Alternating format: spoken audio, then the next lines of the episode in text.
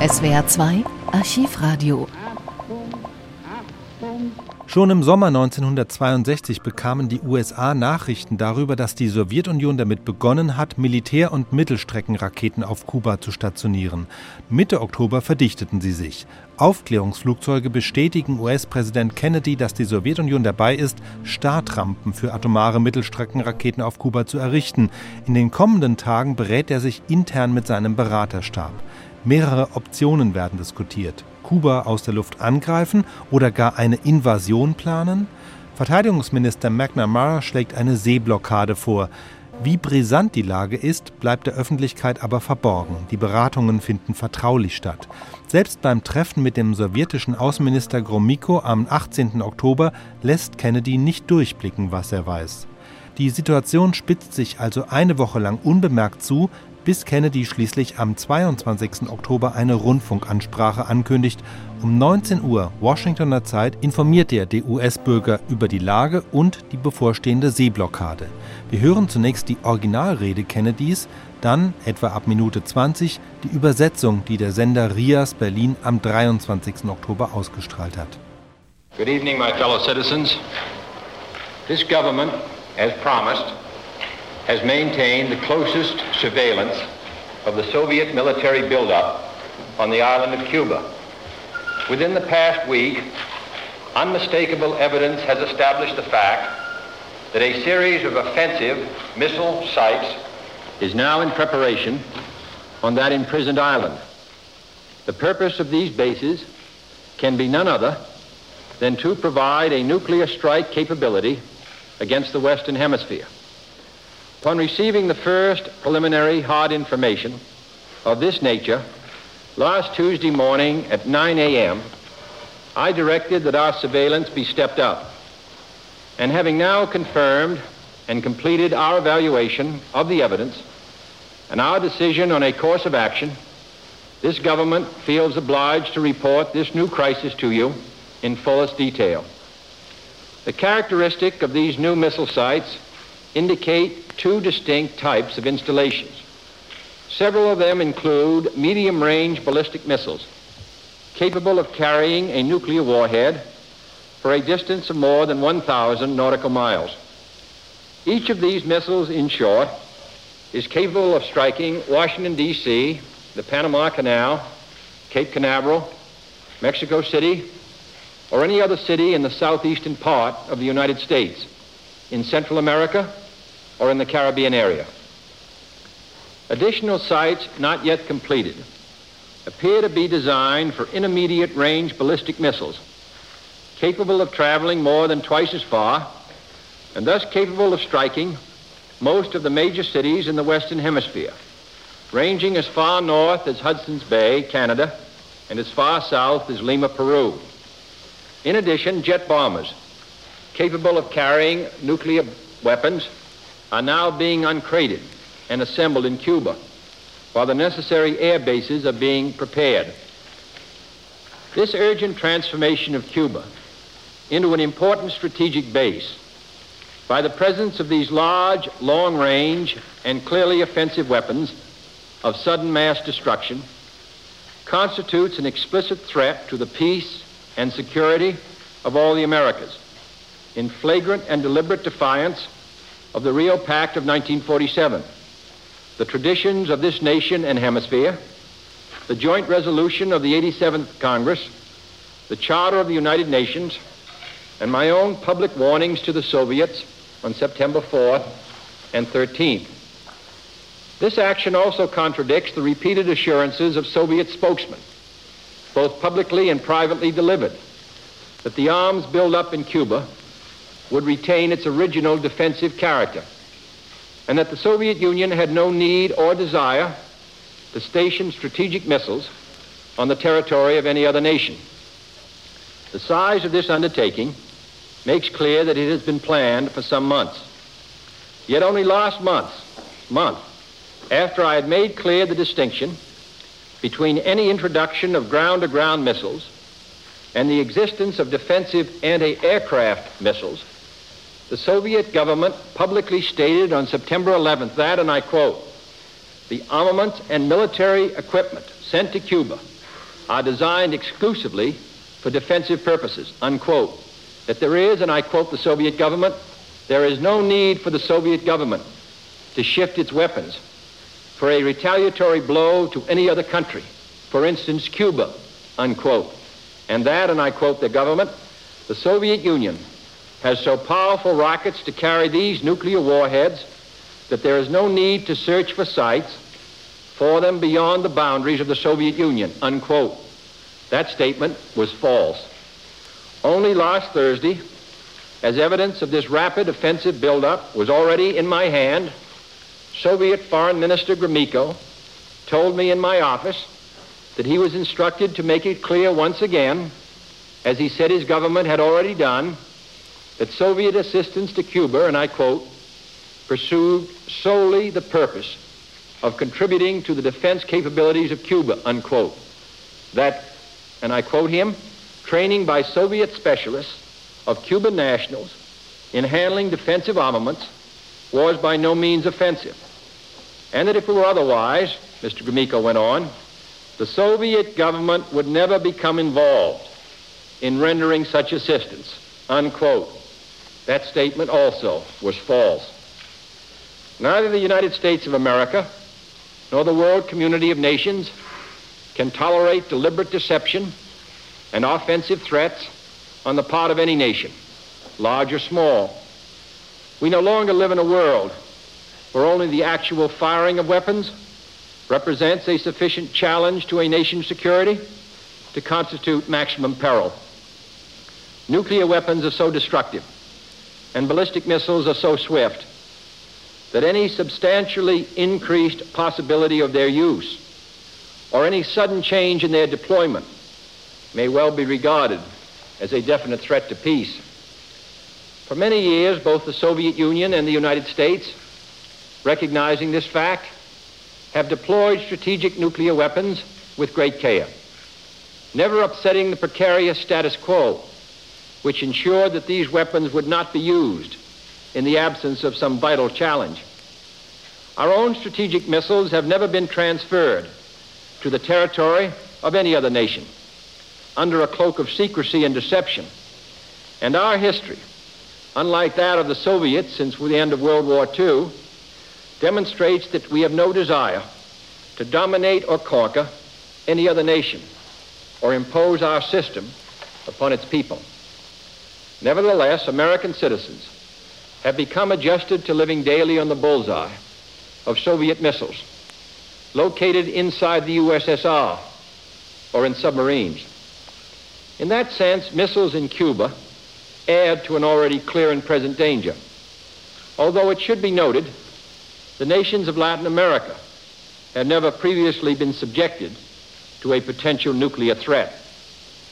But this secret, swift, extraordinary buildup of communist missiles in an area well known to have a special and historical relationship to the United States and the nations of the Western Hemisphere, in violation of Soviet assurances and in defiance of American and hemispheric policy, this sudden, clandestine decision to station strategic weapons for the first time outside of Soviet soil is a deliberately provocative and unjustified change in the status quo, which cannot be accepted by this country if our courage and our commitments are ever to be trusted again by either friend or foe. The 1930s taught us a clear lesson. Aggressive conduct, if allowed to go unchecked and unchallenged, ultimately leads to war. This nation is opposed to war. We are also true to our word. Our unswerving objective, therefore, must be to prevent the use of these missiles against this or any other country and to secure their withdrawal or elimination from the Western Hemisphere. Our policy has been one of patience and restraint, as befits a peaceful and powerful nation which leads a worldwide alliance. We have been determined not to be diverted from our central concerns by mere irritants and fanatics.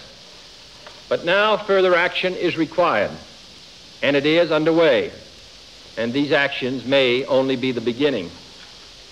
We will not prematurely or unnecessarily risk the course of worldwide nuclear war, in which even the fruits of victory would be ashes in our mouth.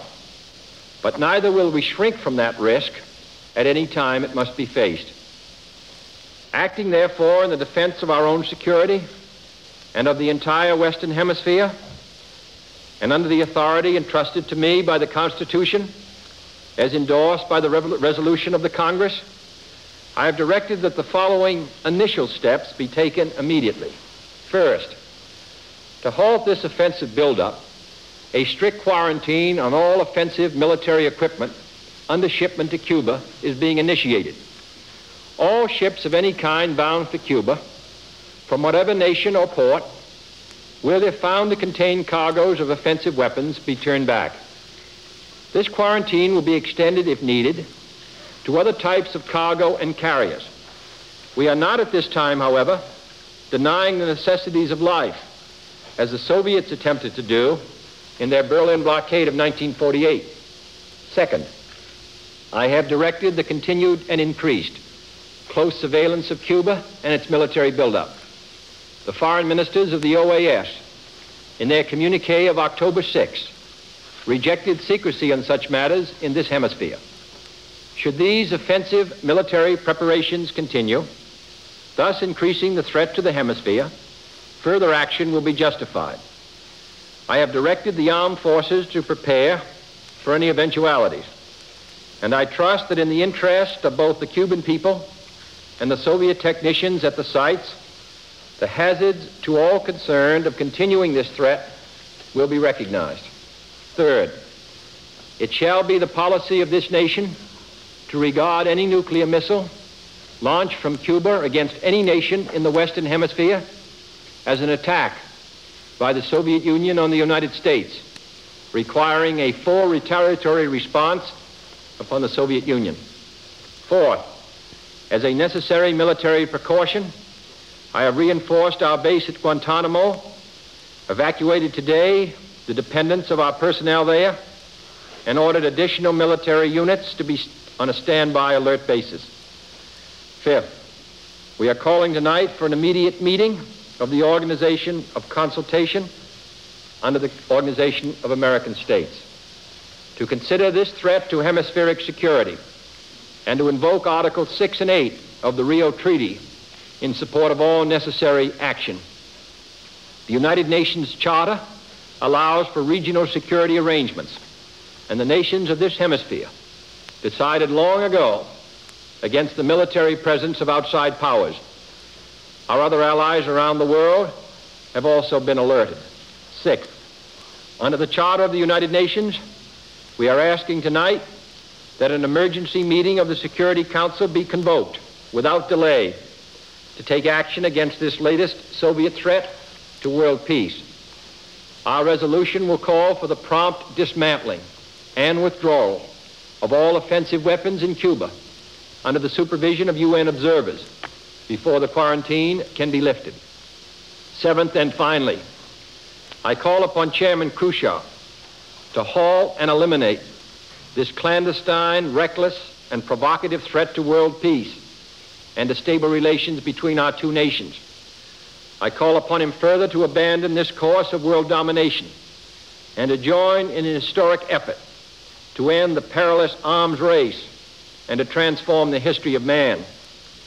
He has an opportunity now to move the world back from the abyss of destruction by returning to his government's own words that it had no need to station missiles outside its own territory and withdrawing these weapons from Cuba by refraining from any action which will widen or deepen the present crisis and then by participating in a search for peaceful and permanent solutions.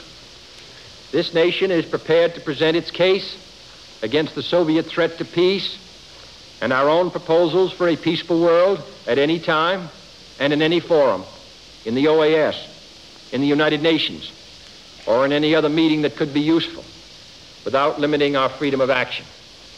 We have in the past made strenuous efforts to limit the spread of nuclear weapons. We have proposed the elimination of all arms and military bases in a fair and effective disarmament treaty. We are prepared to discuss new proposals for the removal of tensions on both sides, including the possibilities of a genuinely independent Cuba, free to determine its own destiny. We have no wish to war with the Soviet Union, for we are a peaceful people who desire to live in peace with all other peoples. But it is difficult to settle or even discuss these problems in an atmosphere of intimidation. That is why this latest Soviet threat, or any other threat, which is made either independently or in response to our actions this week, must and will be met with determination. Any hostile move anywhere in the world against the safety and freedom of peoples to whom we are committed, including in particular the brave people of West Berlin, will be met by whatever action is needed. Finally, I want to say a few words to the captive people of Cuba, to whom this speech is being directly carried by special radio facilities. I speak to you as a friend, as one who knows of your deep attachment to your fatherland, as one who shares your aspirations for liberty and justice for all. And I have watched, and the American people have watched, with deep sorrow, how your nationalist revolution was betrayed and how your fatherland fell under foreign domination. Now your leaders are no longer Cuban leaders, inspired by Cuban ideals. They are puppets and agents of an international conspiracy which has turned Cuba against your friends and neighbors in the Americas and turned it into the first Latin American country to become a target for nuclear war, the first Latin American country to have these weapons on its soil. These new weapons are not in your interest. They contribute nothing to your peace and well-being. They can only undermine it. But this country has no wish to cause you to suffer or to impose any system upon you. We know that your lives and land are being used as pawns by those who deny your freedom. Many times in the past, the Cuban people have risen to throw out tyrants who destroyed their liberty. And I have no doubt that most Cubans today look forward to the time when they will be truly free, free from foreign domination, free to choose their own leaders, free to select their own system, free to own their own land, free to speak and write and worship without fear or degradation. And then shall Cuba be welcomed back to the society of free nations and to the associations of this hemisphere. My fellow citizens, let no one doubt that this is a difficult and dangerous effort on which we have set out. No one can foresee precisely what course it will take or what costs or casualties will be incurred. Many months of sacrifice and self-discipline lie ahead, months in which both our patience and our will will be tested, months in which many threats and denunciations will keep us aware of our dangers. But the greatest danger of all would be to do nothing. The path we have chosen for the present is full of hazards, as all paths are. But it is the one most consistent with our character and courage as a nation and our commitments around the world. The cost of freedom is always high, but Americans have always paid it. And one path we shall never choose, and that is the path of surrender or submission. Our goal is not the victory of might, but the vindication of right. Not peace at the expense of freedom, but both peace and freedom here in this hemisphere, and we hope around the world. God willing, that goal will be achieved. Thank you and good night. Verehrte Hörerinnen und Hörer, wir bringen nun den Wortlaut der Ansprache, die Präsident Kennedy gestern Nacht um 0 Uhr mitteleuropäischer Zeit über die amerikanischen Rundfunk- und Fernsehsender gehalten hat. Meine Regierung hat, wie angekündigt, den militärischen Aufbau der Sowjets auf der Insel Kuba auf das genaueste überwacht. In der vergangenen Woche haben eindeutige Beweise die Tatsache erhärtet, dass gegenwärtig eine Reihe offensiver Raketenabschussrampen auf dieser in ein Gefängnis verwandelten Insel vorbereitet wird.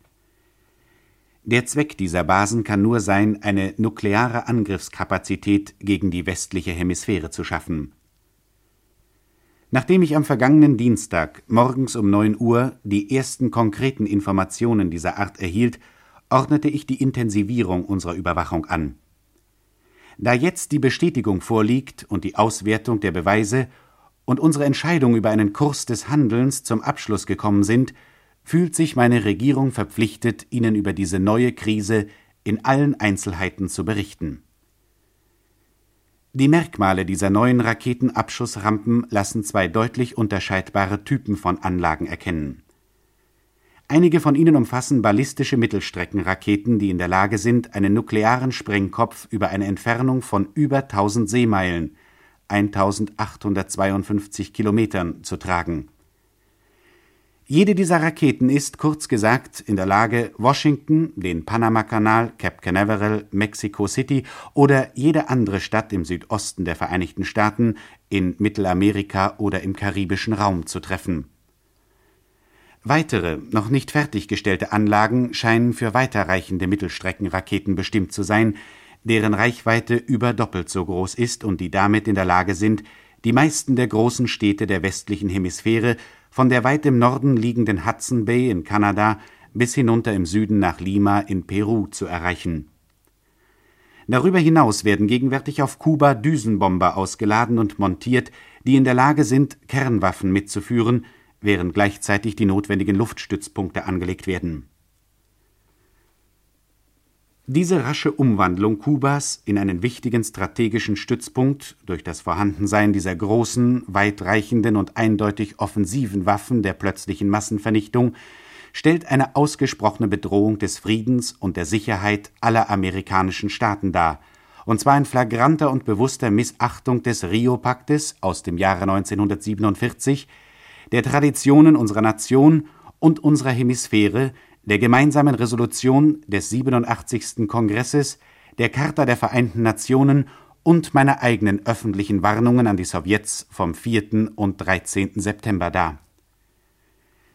Diese Handlung widerspricht auch den wiederholten Zusicherungen sowjetischer Sprecher, die sowohl öffentlich als auch privat abgegeben wurden, dass der Rüstungsaufbau in Kuba seinen ursprünglich defensiven Charakter behalten würde – und dass die Sowjetunion es weder nötig habe noch wünsche, strategische Raketen auf dem Territorium irgendeiner anderen Nation zu stationieren. Der Umfang dieses Unternehmens zeigt, dass es bereits vor einigen Monaten geplant war.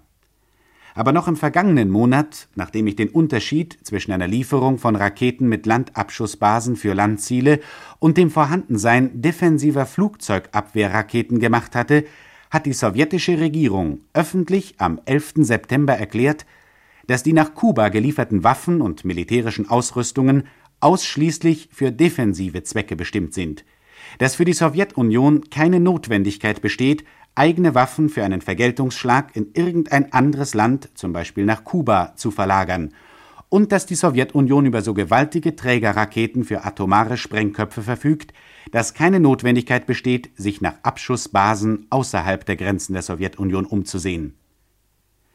Diese Erklärung war unwahr.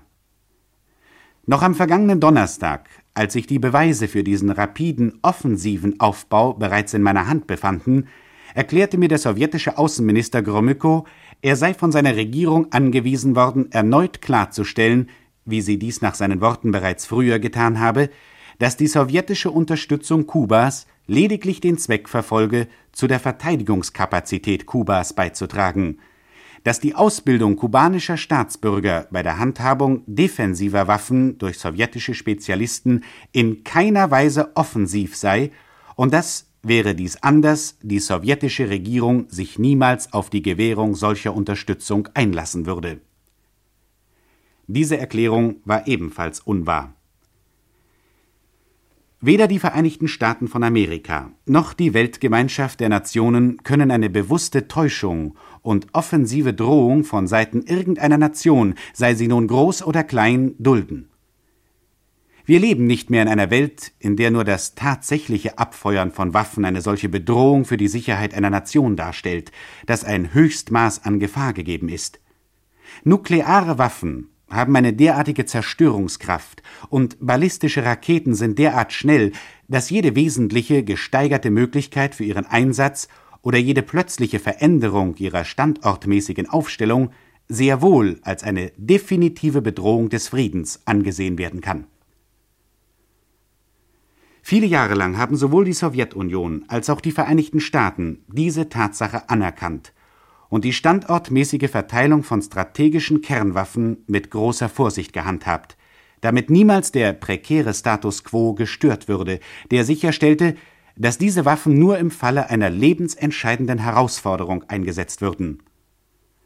Unsere eigenen strategischen Raketen sind niemals unter dem Deckmantel der Geheimhaltung und Täuschung in das Gebiet irgendeines anderen Landes gebracht worden. Und unsere Geschichte, im Gegensatz zu der sowjetischen nach dem Zweiten Weltkriege, zeigt, dass wir nicht danach streben, irgendein anderes Land zu beherrschen oder zu erobern oder seiner Bevölkerung unser System aufzuzwingen.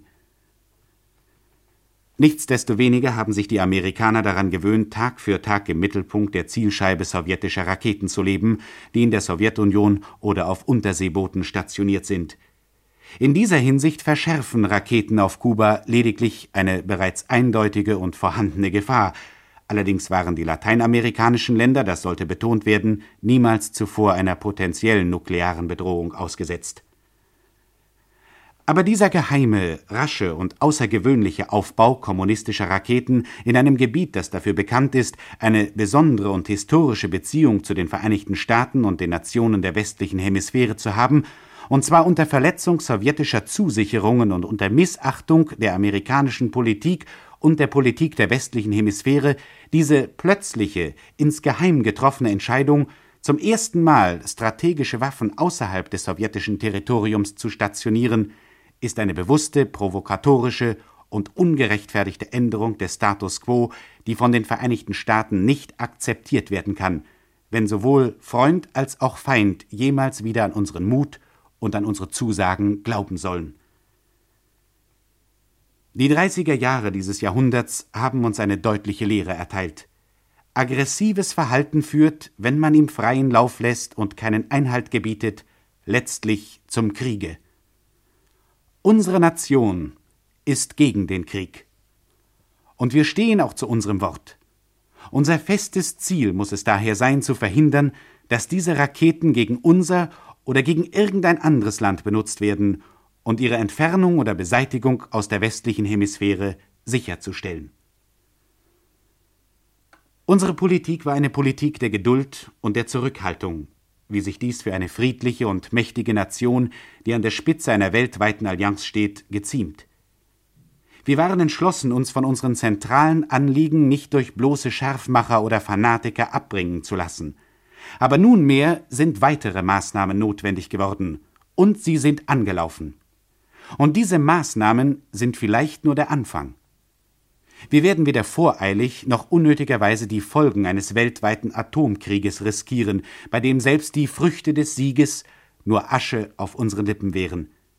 Aber wir werden auch niemals und zu keiner Zeit vor diesem Risiko zurückschrecken, wenn wir uns ihm stellen müssen. Ich habe daher im Interesse der Verteidigung unserer eigenen Sicherheit und derjenigen der gesamten westlichen Hemisphäre sowie im Rahmen der Vollmacht handelnd, mit der ich durch die Verfassung betraut und die durch die Resolution des Kongresses bekräftigt wurde, angeordnet, dass die folgenden ersten Schritte sofort ergriffen werden. Erstens. Um diesem offensiven Rüstungsaufbau Einhalt zu gebieten, wird eine strikte Sperre für alle offensiven militärischen Ausrüstungen, die auf dem Seewege nach Kuba gebracht werden, eingeführt alle für Kuba bestimmten Schiffe, gleichgültig welcher Nationalität oder von welchem Hafen sie kommen, werden, falls festgestellt wird, dass sie als Fracht Offensivwaffen an Bord haben, abgewiesen werden. Diese Sperre wird, falls erforderlich, auch auf andere Arten von Frachten und Trägern ausgedehnt werden. Dagegen unterbinden wir dieses Mal den Transport lebensnotwendiger Güter nicht, wie dies die Sowjets 1948 in ihrer Berlin-Blockade versuchten Zweitens. Ich habe die ständige und immer genauere Überwachung Kubas und seines militärischen Aufbaus angeordnet. Die Außenminister der Organisation der amerikanischen Staaten haben in ihrem Kommuniqué vom 6. Oktober jede Geheimhaltung in solchen Dingen auf der westlichen Hemisphäre abgelehnt. Sollten diese offensiven militärischen Vorbereitungen andauern und sich damit die Bedrohung der Hemisphäre steigern, so werden weitere Maßnahmen gerechtfertigt sein. Ich habe die amerikanischen Streitkräfte angewiesen, sich auf alle Eventualitäten vorzubereiten, und ich bin überzeugt, dass sowohl im Interesse des kubanischen Volkes wie auch der sowjetischen Techniker auf diesen Stützpunkten die Risiken erkannt werden, die für alle Beteiligten in der Fortsetzung dieser Bedrohung liegen. Drittens. Es wird die Politik unseres Landes sein, jeden Abschuss einer Atomrakete von Kuba aus gegen irgendeine Nation der westlichen Hemisphäre als einen Angriff der Sowjetunion auf die Vereinigten Staaten anzusehen, der einen umfassenden Vergeltungsschlag gegen die Sowjetunion erfordert. Viertens. Als notwendige militärische Vorsichtsmaßnahme habe ich unseren Stützpunkt Guantanamo verstärkt die Familienangehörigen unseres dortigen Personals heute evakuieren lassen und angeordnet, dass zusätzliche militärische Einheiten in Alarmbereitschaft stehen. Fünftens. Wir beantragen heute Abend eine sofortige Konferenz des Konsultationsorgans der Organisation der amerikanischen Staaten, das sich mit dieser Bedrohung der Sicherheit der westlichen Hemisphäre befassen und die Artikel 6 und 8 des Rio-Paktes zur Unterstützung aller notwendigen Maßnahmen zur Anwendung bringen soll. Die Charta der Vereinten Nationen gestattet regionale Sicherheitsvorkehrungen, und die Nationen der westlichen Hemisphäre haben sich bereits seit langem gegen die militärische Anwesenheit fremder Mächte entschieden. Unsere anderen Alliierten in der Welt sind ebenfalls zur Wachsamkeit aufgerufen worden. Sechstens. Gemäß der Charta der Vereinten Nationen beantragen wir heute Nacht die unverzügliche Einberufung einer Sondersitzung des Weltsicherheitsrates, um Maßnahmen gegen diese jüngste sowjetische Bedrohung des Weltfriedens zu treffen. Unsere Resolution wird die sofortige Demontage und Entfernung aller Offensivwaffen auf Kuba unter Überwachung durch einen UN-Beobachter fordern, bevor die Sperre aufgehoben werden kann. Siebentens und letztens ich appelliere an Ministerpräsident Chrustschow, diese heimliche, unbesonnene und provokatorische Bedrohung des Weltfriedens und der stabilen Beziehungen zwischen unseren beiden Ländern zu beenden. Ich appelliere ferner an ihn, dieses Streben nach Weltherrschaft aufzugeben und sich an einem historischen Bemühen zu beteiligen, das gefährliche Wettrüsten zu beenden und die Geschichte der Menschheit zu wandeln. Er hat jetzt eine Gelegenheit, die Welt vor dem Abgrund der Vernichtung zu bewahren, indem er sich auf die Worte seiner eigenen Regierung besinnt, dass keine Notwendigkeit für die Stationierung von Raketen außerhalb des eigenen Territoriums besteht und diese Waffen aus Kuba abzieht, indem er sich jeder Maßnahme enthält, die die derzeitige Krise ausweiten oder verschärfen würde, und schließlich indem er sich an der Suche nach friedlichen und dauerhaften Lösungen beteiligt. Die Vereinigten Staaten sind bereit, ihren Standpunkt gegenüber dieser sowjetischen Bedrohung des Friedens sowie unsere eigenen Vorschläge für eine friedliche Welt zu jedem Zeitpunkt und vor jedem Forum, vor der Organisation der amerikanischen Staaten, vor den Vereinten Nationen oder auf jeder anderen Konferenz, wo sich dies als nützlich erweisen könnte, darzulegen, ohne unsere Handlungsfreiheit einzuschränken. Wir haben in der Vergangenheit energische Bemühungen unternommen, um die Ausbreitung der Kernwaffen zu begrenzen. Wir haben die Beseitigung aller Waffen und militärischen Stützpunkte im Rahmen eines fairen und wirksamen Abrüstungsvertrages vorgeschlagen. Wir sind bereit, neue Vorschläge für die Beseitigung der Spannungen auf beiden Seiten zu erörtern. Dies schließt auch die Möglichkeiten für ein wirklich unabhängiges Kuba ein, das frei über sein eigenes Schicksal bestimmen kann. Wir wünschen keinen Krieg mit der Sowjetunion, denn wir sind ein friedliches Volk, das mit allen anderen Völkern in Frieden leben will. Es ist jedoch schwierig, diese Probleme in einer Atmosphäre der Einschüchterung zu regeln oder auch nur zu erörtern. Aus diesem Grunde muss und wird dieser jüngsten sowjetischen Drohung oder jeder anderen Drohung, die entweder unabhängig von oder als Antwort auf unsere Maßnahmen in dieser Woche ausgesprochen wird, mit Entschlossenheit entgegengetreten werden jedem feindseligen Vorgehen irgendwo in der Welt gegen die Sicherheit und die Freiheit von Völkern, für die wir Verpflichtungen eingegangen sind, einschließlich insbesondere der tapferen Bevölkerung Westberlins, wird mit allen erforderlichen Maßnahmen begegnet werden. Zum Schluss möchte ich einige Worte an das unterdrückte kubanische Volk richten, zu dem diese Rede durch besondere Sendeanlagen direkt übertragen wird. Ich spreche zu Ihnen als Freund, als jemand, der Ihre starken Bindungen an Ihr Vaterland kennt, als ein Mensch, der Ihr Streben nach Freiheit und Gerechtigkeit für alle teilt.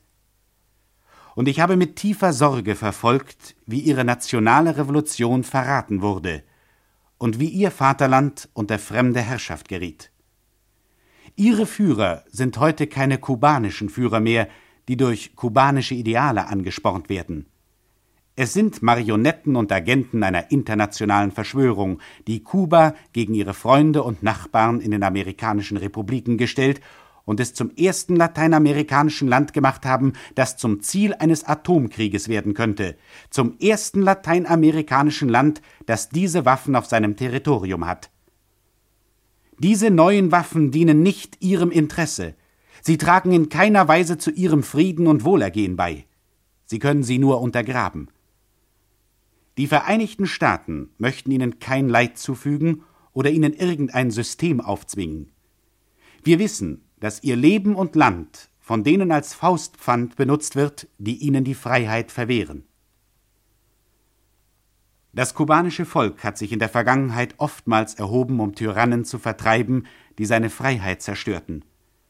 Und ich zweifle nicht daran, dass die meisten Kubaner heute auf die Zeit warten, da sie wirklich frei sein werden, frei von ausländischer Herrschaft, frei, sich ihre eigenen Führer zu wählen, frei sich ein eigenes System auszusuchen, frei ihr eigenes Land besitzen zu dürfen, frei ohne Furcht vor Erniedrigung reden, schreiben und ihre Religion ausüben zu können. Und dann wird auch Kuba wieder in der Gemeinschaft der freien Nationen und den Vereinigungen dieser Hemisphäre willkommen sein. Meine Mitbürger. Es soll niemand daran zweifeln, dass es ein schwieriges und gefährliches Bemühen ist, das wir begonnen haben. Niemand kann genau voraussehen, welchen Verlauf es nehmen oder welche Kosten und Verluste es mit sich bringen wird. Viele Monate an Opfern und Selbstdisziplin liegen vor uns. Monate, in denen sowohl unser Wille als auch unsere Geduld auf die Probe gestellt werden. Monate, in denen zahlreiche Drohungen und Anklagen uns unsere Gefahr vor Augen halten werden. Aber die größte aller Gefahren wäre, nichts zu tun. Der Kurs, den wir jetzt gewählt haben, ist voller Risiken, wie alle Wege. Aber es ist der Kurs, der unserem Charakter und unserem Mut als Nation sowie unseren Verpflichtungen überall in der Welt am meisten entspricht. Der Preis der Freiheit ist immer hoch, aber wir Amerikaner haben ihn immer entrichtet, und ein Weg, den wir niemals wählen werden, ist der Weg der Kapitulation oder der Unterwerfung. Unser Ziel ist nicht der Sieg der Macht, sondern die Aufrechterhaltung des Rechts. Nicht Frieden auf Kosten der Freiheit, sondern beides Frieden und Freiheit hier in unserer Hemisphäre und, wie wir hoffen, überall in der Welt. So Gott will, werden wir dieses Ziel erreichen. Sie hörten den Wortlaut der Ansprache, die Präsident Kennedy gestern Nacht um 0 Uhr mitteleuropäischer Zeit über die amerikanischen Rundfunk- und Fernsehsender gehalten hat. SWR 2 Archivradio. Viele weitere historische Tonaufnahmen gibt es, thematisch sortiert, unter archivradio.de.